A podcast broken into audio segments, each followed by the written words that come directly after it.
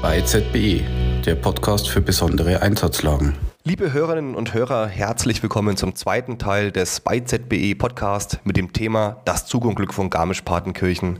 Mein Name ist Maximilian Zeuch, ich bin Rettungsingenieur beim bei ZBE und meine Gäste sind heute wieder Clemens Reindl und Dr. Vinzenz Weingart. Herzlich willkommen. Ja, vielen Dank für die Einladung. Herzlich willkommen in Garmisch-Partenkirchen. Vielen Dank.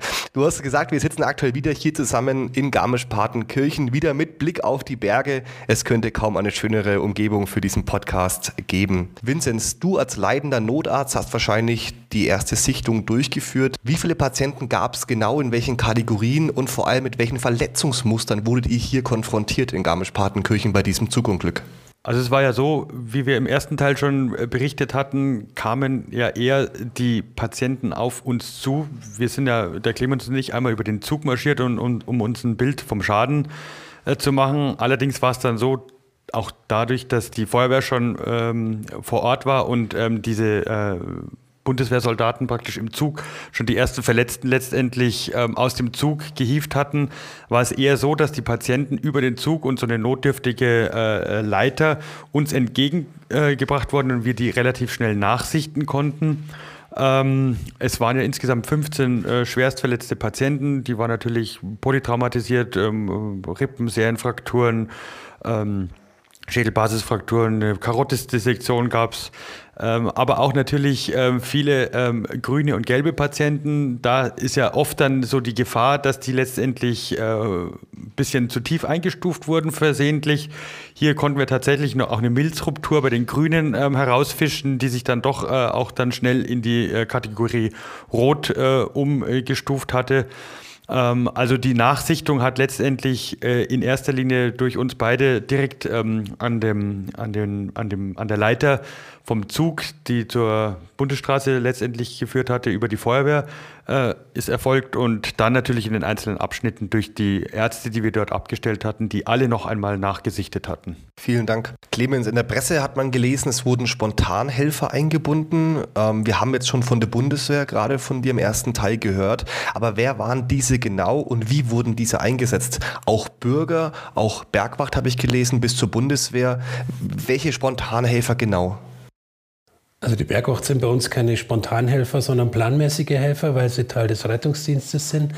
Ähm, da hat man insbesondere die Bergwachtärzte äh, nachalarmiert. Der Vinzenz hat ja vorher schon geschildert, dass er versucht hat, auf unterschiedlichen Wegen die Ärzte letztendlich zu mobilisieren und dazu ähm, auch die Bergwacht-Notärzte. Wir haben hier im Landkreis zehn Bergwachtbereitschaften, die relativ gut auch mit Bergwacht-Notärzten äh, bestückt sind und äh, die dazu kamen. Äh, Spontanhelfer in dem Sinn waren natürlich die, äh, die Bundeswehrsoldaten, äh, teilweise Sanitätssoldaten, Rettungssanitäterinnen, die auch auf uns zukamen und Hilfe angeboten haben, die vorher schon geholfen haben. Die haben wir natürlich auch eingesetzt, ähm, am Anfang an der Patientenablage, dann auch bei den, bei den Grünen äh, Patienten, ähm, solange bis unsere eigenen Kräfte ausgereicht haben. Wir haben keinen Alarm jetzt über Team Bayern oder äh, sonst Spontanhelfer irgendwie ausgerufen, weil wir relativ schnell auch über große Menge von ähm, Rettungsdienstlern und ehrenamtlich Aktiven verfügt haben. Da geht es unserem Kreisverband sehr gut. Wir haben insgesamt über 2700 aktive Ehrenamtliche im Landkreis. Äh, wir haben zehn Schnelleinsatzgruppen, die mit RTW bestückt sind. Also wir haben auch alles aufgeboten, was der Landkreis und der Kreisverband hier zu bieten haben. Also insgesamt von der ärztlichen Seite konnte man natürlich schon ein erhebliches Maß an Zivilcourage ähm, feststellen, weil in dem Stau, der sich natürlich gebildet hat, weil die Straße ja gesperrt war, dann doch der ein oder andere Arzt, ähm, der eigentlich privat unterwegs war, zu uns kam. Eine Kollegin von uns äh, von der Intensivstation war mit ihrem kleinen Kind äh, auf dem Weg äh, nach Nürnberg gewesen und hat dann einfach kurz, kurz einen Polizisten geholt, der auf das Kind aufpasst in ihrem Auto, damit es dann nicht allein mit vier Jahren sitzt und hat halt auch äh, tatkräftig mithelfen können. Ähm, aber auch Hausärzte, die relativ schnell vom ähm, Schaden mitbekommen hatten, sind zum Schaden gekommen und haben uns da wirklich tatkräftig unterstützt. Das war wirklich schon jeder hat wirklich äh, mitgeholfen und das war ein, eine wahnsinnige ähm, Dynamik, äh, wie der Clemens schon gesagt hatte, auch im Zusammenspiel mit der Feuerwehr, mit allen anderen Rettungskräften und äh, THW, äh, Bergwacht, äh, auch, aber auch mit der Polizei letztendlich hat alles super gut zusammen funktioniert und das war auch eine Grundvoraussetzung dafür, dass eben der Schaden so schnell auch letztendlich in Anführungszeichen abgearbeitet werden konnte.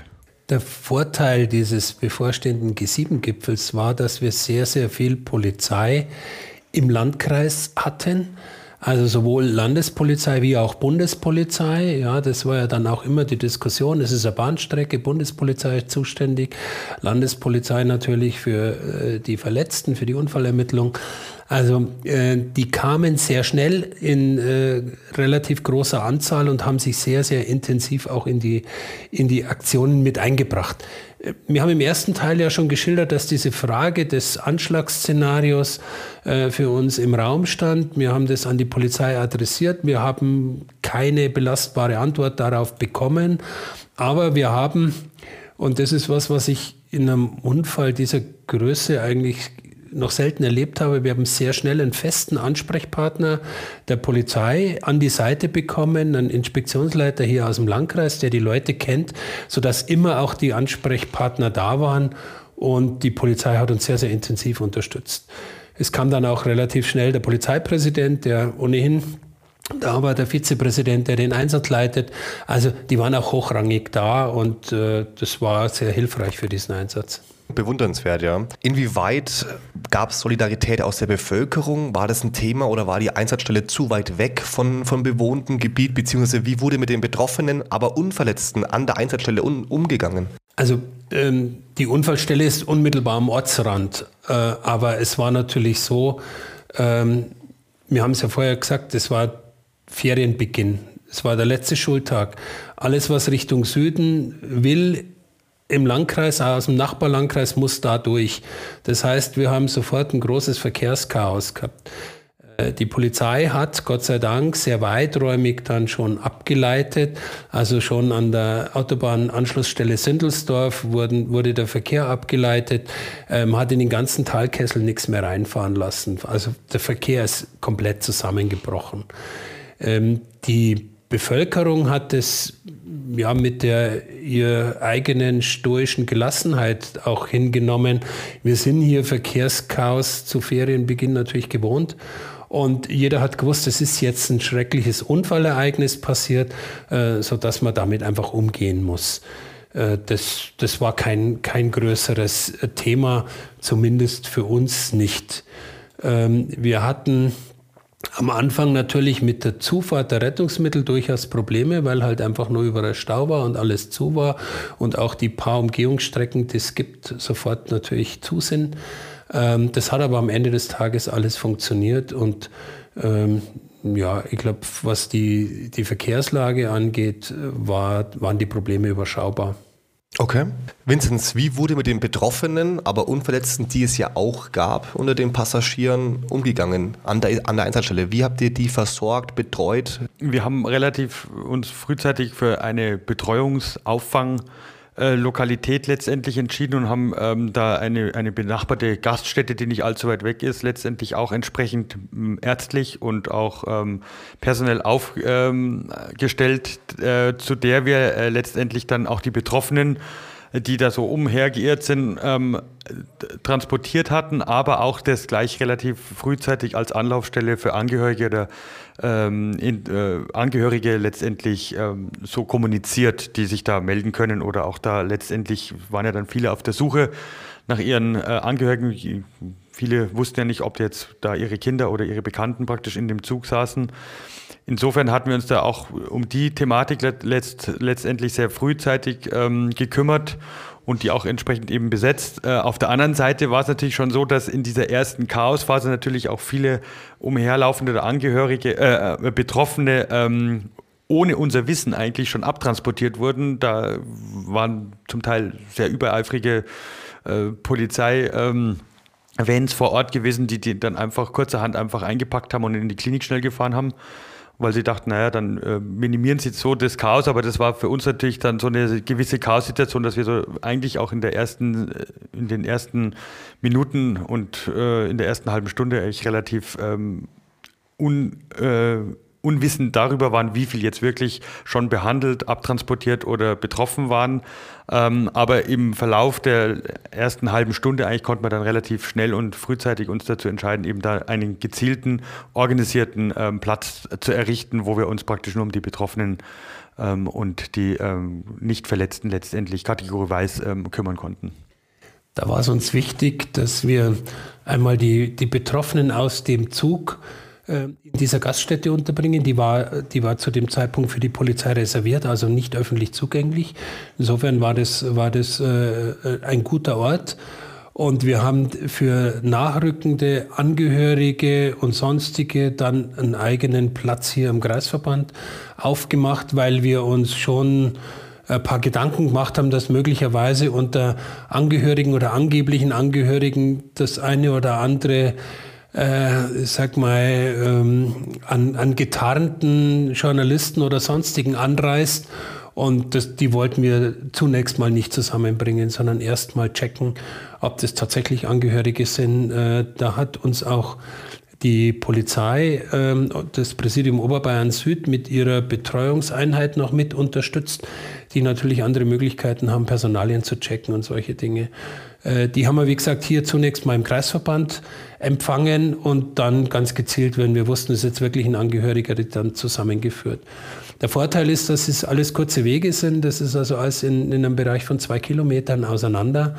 Und äh, wir hatten keine Transportkapazitätsprobleme, weil ja die Polizei mit vielen Fahrzeugen einfach da war und das übernehmen konnte. Also das hat gut funktioniert. Äh, der Betreuungsdienst äh, im im Kreisverband war am Ende dann auch der Dienst, der am längsten mit im Einsatz war. Das, der war bis Montagnachmittag noch im Einsatz, weil ja nach der Rettung der Verletzten auch noch das ganze Thema Bergung äh, mit da äh, im, im Raum stand. Wir haben einen Jugendlichen äh, bis zum Montag vermisst, äh, der dann auch äh, unter ja, unter der Knickstelle der, der beiden Waggons äh, gefunden wurde, leider verstorben ist. Und äh, die Waggons mussten ja letztendlich auch noch mit schwerem Gerät dann äh, auf die Straße gebracht werden. Also die Betreuung war lange unterwegs. Der Rettungsdiensteinsatz als Primäreinsatz war ja nach wenigen Stunden eigentlich zu Ende. Wir waren so 15.20 äh, Uhr waren wir damit fertig und haben reduziert auf zwei RTWs und einen Notarzt eben zur Absicherung einmal dieser Bergungsarbeiten und für den Fall, dass man jetzt den, den vermissten Jugendlichen noch äh, schwer verletzt irgendwo findet.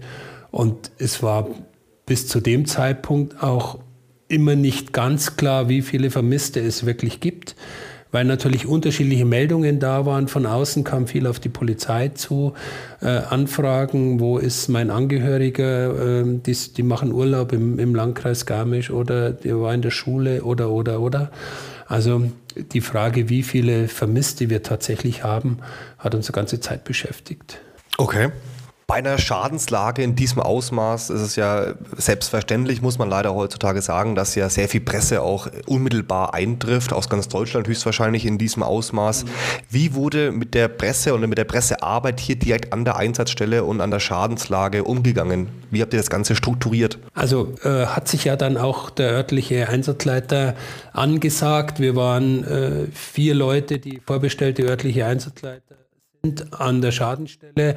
Wir haben uns kurz abgestimmt und entschieden, dass dann der Kreisbrandinspektor die Rolle des örtlichen Einsatzleiters nimmt. Ähm, der hat sich im Wesentlichen auch um diese Themen gekümmert, hat auch die, das Landratsamt, die Führungsgruppe Katastrophenschutz entsprechend äh, informiert gehalten. Ähm, es war sehr schnell ein Pressevertreter aus dem Landkreis, äh, da, der, sag mal, der gut bekannt ist und mit dem man auch ganz gut arbeiten kann, weil der keine Dinge macht, äh, die wir alle miteinander nicht sehen wollen. Und äh, das, das ist relativ koordiniert abgelaufen. Dann hatten wir eben den Vorteil der, der Polizeipräsenz, die das auch in geordnete Bahnen gelenkt hat. Ähm, die Presse war dann wirklich äh, in Legionsstärke da mit Übertragungswagen und allem, was man sich vorstellen kann. Ähm, die sind dann auf dem, auf dem Abzweiger von der Bundesstraße, äh, durften die sich aufstellen und haben uns natürlich dann die ganze Zeit mit Kameras begleitet. Aber also aus meiner Sicht kann ich sagen, die haben zu keinem Zeitpunkt wirklich gestört oder waren jetzt unangenehm. Äh, die haben halt die Arbeit gemacht. Wir haben versucht, sie informiert zu halten, soweit es der Einsatzverlauf zulässt. Und insgesamt war das äh, kein, kein schlechtes Erlebnis. Also kann man, kann man schlechter erleben, äh, war an der Stelle gut. War Social Media in irgendeiner Weise ein Problem, sei es von der Presse, sei es von Fahrgästen, sei es von Schaulustigen oder der Bevölkerung? Gab es da irgendwas bei euch? Für uns nicht, aber wir haben es auch nicht mitbekommen. Äh, natürlich ist der, der Einsatz dann über alle Kanäle gelaufen, äh, über die klassischen äh, analogen Kanäle, also Fernsehen, Presse, was immer, auch über die Social-Media-Kanäle, aber wir haben zumindest nirgends äh, Dinge erlebt, wo man sagt, das geht jetzt gar nicht. Also was uns natürlich beschäftigt hat, wir hatten äh, fünf Leichen, ja, die ähm, zwei dieser Leichen waren unter dem Waggon letztendlich zur Hälfte begraben, also durchaus auch sichtbar. Und äh, da haben wir natürlich versucht, das äh, so weit abzuschirmen, dass da nichts passiert. Da war aber auch, soweit ich es mitbekommen habe, kein einziger Pressevertreter irgendwo übergriffig. Also da war diese massive Polizeipräsenz äh, einfach hilfreich. Ähm, ansonsten war die Presse ähm, ja natürlich auch dadurch äh, sehr präsent, weil sehr schnell auch die Politik hochrangig erschienen ist. Also es war am, am, Freitagnachmittag noch der bayerische Innenminister da, der, der, Verkehrsminister da, es kam dann die Bundesinnenministerin, es kam der äh, Bundesverkehrsminister, es kam der Bahnchef, also es war alles da, was Rang und Namen hat. Ähm, der Landrat mit seiner, mit seiner Truppe aus dem Karschutz war sehr schnell vor Ort. Die Bürgermeisterin von Garmisch-Partenkirchen war im Prinzip während dem ganzen Einsatz da.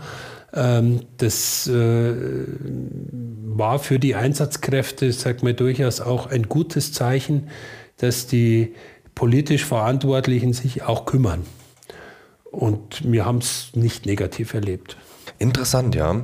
Vinzenz, war die psychische Belastung der Einsatzkräfte ein Thema, also sowohl vor Ort im Einsatz noch, es gab ja auch wirklich sehr unschöne Bilder, wie wir gerade vom Clemens gehört haben, als auch im Nachgang. Gab es da was, womit ihr zu kämpfen hattet und was habt ihr dann da auch unternommen für eure Einsatzkräfte? Also in der initialen Phase natürlich, glaube ich, ist jeder von uns Einsatzkräften so vor Ort, dass er da, glaube ich, mit einem gewissen Tunnelblick natürlich auch das Ganze durchläuft und ähm, eine, eine Fassade letztendlich ähm, mit sich trägt, äh, ähm, beziehungsweise letztendlich ähm, viele Dinge erstmal ausblendet, die er vielleicht im Nachhinein erst verarbeitet so nach den ersten, nach der ersten Stunde, eineinhalb Stunden haben wir es dann schon festgestellt, dass so ein paar von der Feuerwehr auch, die das schon sehr mitgenommen hatten, die waren dann natürlich auch erschöpft. Es war ja auch wärmer an dem Tag gewesen, haben da viel gearbeitet, viel getragen. Ähm, aber da hat man schon gemerkt, ähm, die fangen jetzt langsam an, das Gesehene letztendlich zu verarbeiten. Um die haben uns natürlich sofort intensiv auch gekümmert. Ähm, verletzt hatte sich, hatten sich zum Glück nur zwei, drei äh, verstauchte, verstaucht mal Knöchel oder so oder äh, irgendwie Anpralltraumata. Aber man hat schon gemerkt, dass so ein paar mit der Gesamtsituation zu kämpfen hatte. Im Nachgang wurde ähm, sowohl von der Feuerwehr, die haben das intern geregelt, ähm, dass die letztendlich diese Einsatznachbesprechungen oder Einsatznach-Treffen in den Feuerwehrhäusern organisiert hatten und sich da gegenseitig natürlich viel ausgetauscht haben, viel gegenseitig unterstützt in ihrer kameradschaftlichen Gegebenheit, wie das bei der Feuerwehr sehr bekannt ist. Letztendlich ähm, haben die da, glaube ich, viel verarbeitet und konnten sich gegenseitig viel helfen. Die Polizei hat tatsächlich aber auch für ihre ähm, Mitarbeiter eine, eine Betreuungsstelle eingerichtet, bei der man sich melden konnte ähm, da wurde mir berichtet, haben sich, glaube ich, so 15 bis 20 Polizisten doch auch äh, immerhin gemeldet.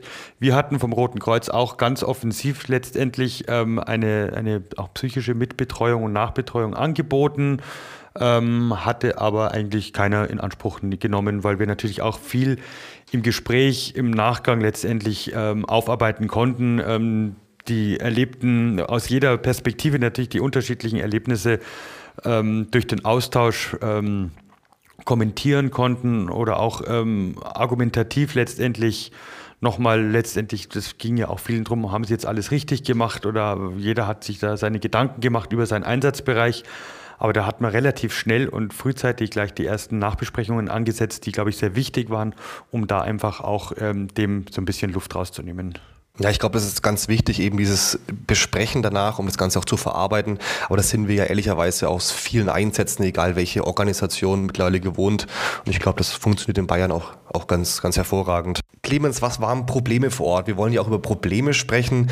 Ich habe gehört, der Einsatzstellenfunk ist am Anfang zeitweise auch ausgefallen, wurde aber durch den Betreiber wohl auch nachjustiert, sodass ja die Bandbreite wieder gewährleistet war. Also einen Funkausfall haben wir nicht festgestellt. Äh, wir hatten einen Technikausfall in der UG Saniel erstmal beim Hochfahren. Das ist Murphy's Law. Ja, genau dann, als die letztendlich ihre Systeme hochgefahren haben, hatten sie einen schwarzen Bildschirm und das hat natürlich für gewisse Fokussierung für eine, für eine kurze Zeit gesorgt und, äh, sag mal, auch den Nervositätspegel etwas angehoben, konnten die Kollegen aber dann zum Laufen bringen. Äh, insgesamt war der Funk ein Riesenproblem, weil letztendlich die Funkkommunikation, äh, ich sag's mal deutlich, überhaupt nicht mehr möglich war. Also wir beide haben am Ende unser Funkgerät ausgeschalten, weil wir gesagt haben, es bringt nichts. Ähm, auf dem Leitstellenkanal ähm, war sowieso Feierabend, weil die Leitstelle äh, in, äh, in, im ganzen südbayerischen Raum alarmiert hat. Ja, das ist natürlich bei so einem Szenario letztendlich der äh, Alarmierungsplanung auch geschuldet. Und der, der Abschnittsleiterfunk, den wir definiert hatten, der ist ganz schnell dann auch äh, zum Ausweichfunk für viele geworden, die dort ihre Lebensgeschichten erzählt haben, sodass es für uns am Ende des Tages nicht mehr möglich war, über Funk zu kommunizieren. Wir haben es dann auch bewusst sein lassen, weil wir gesagt haben, wir fokussieren uns nicht darauf, jetzt in einer ähm, äh, Funkgruppe uns irgendwie durchzusetzen, um Dinge zu erzählen, äh, sondern wir fokussieren uns auf die Einsatzabwicklung. Wir hatten natürlich den riesen Vorteil, dass die, die, die Wege alle sehr, sehr kurz waren. Also mit 20 Meter hin oder her laufen hast du die wesentlichen Teile alle, alle letztendlich gesehen und ähm, auch mit den Abschnittsleitern direkt kommunizieren können. Das war unser Vorteil. Das haben wir dann am Ende auch so gemacht. Das hat dann dazu geführt, dass wir in gegenläufige Bewegungen gelaufen sind. Äh, wir waren, wie gesagt, relativ schnell. Äh, wir haben äh, nach 45 Minuten den letzten roten Patienten unterwegs gehabt, äh, hatten 15 ähm, rote, 35 äh, gelbe, die wir dann noch weiter transportiert haben. Das ist aber dann über die Abschnittsleitungen sehr schnell und sehr gut gelaufen, weil die einsatztaktische Vorgabe von uns war am Schaden, wenn du ein Fahrzeug brauchst, dann hol dir eins. Ähm, und da brauchst du nicht die Freigabe jetzt der Einsatzleitung, sondern das ist in der Direktkommunikation gelaufen. Und dann haben wir schon die ersten Hubschrauber wieder abbestellt und heimgeschickt, als die Leitstelle noch Hubschrauber alarmiert hat. Das kam dann äh, irgendwie, äh, ja, nicht gut an, äh, sagen wir mal so. Das war für die dann schwierig zu verstehen, was da gerade passiert, weil vor allen Dingen auch die Bettenverteilung nicht mehr über die Leitstelle lief. Ja, Ivena war implementiert, aber noch nicht das Ivena Großschadensmodul. Das hatten die schon, aber noch nicht funktionsfähig geschaltet zu dem Zeitpunkt. Das war für G7 vorgesehen. Und ähm, am Ende des Tages ist es, wie der Vinzenz beschrieben hat, über diese direkte Kommunikation gelaufen. Und es war aus der Patientensicht auch der bessere Weg.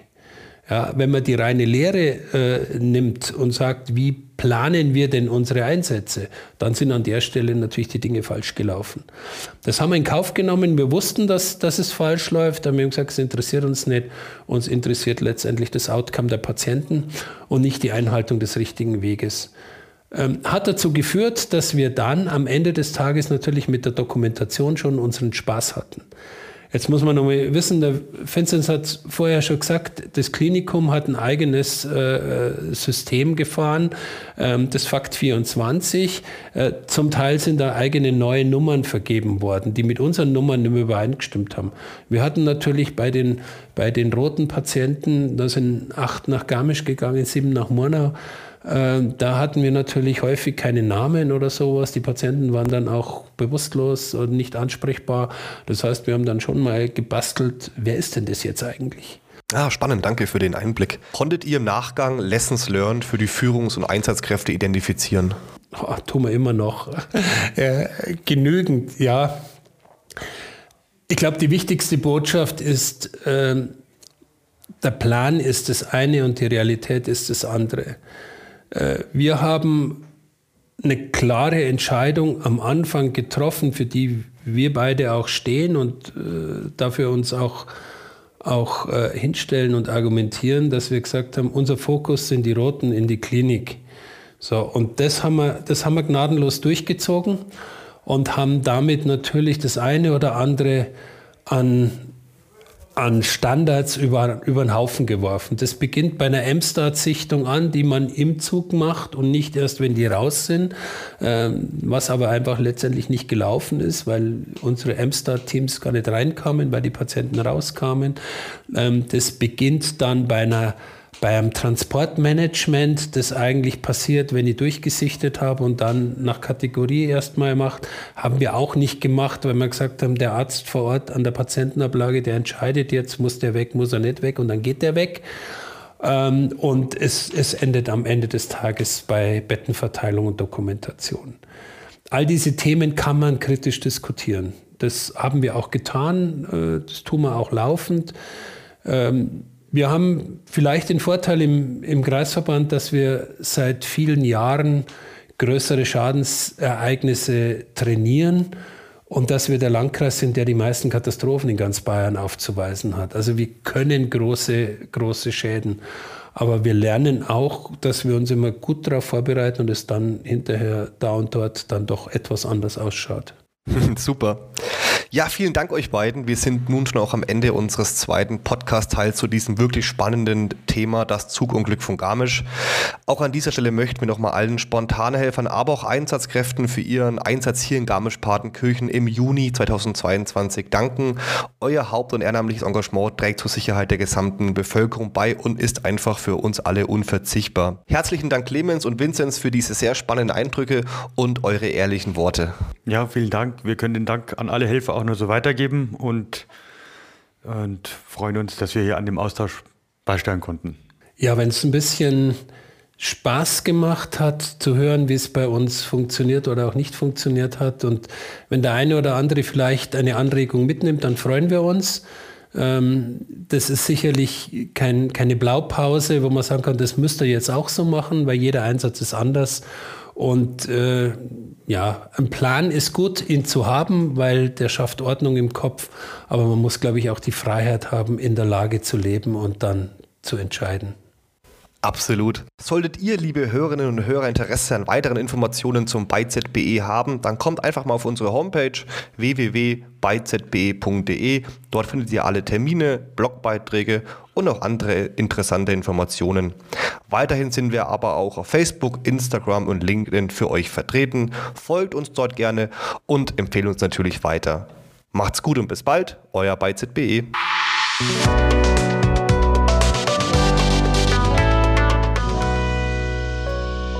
Bei ZBE, der Podcast für besondere Einsatzlagen.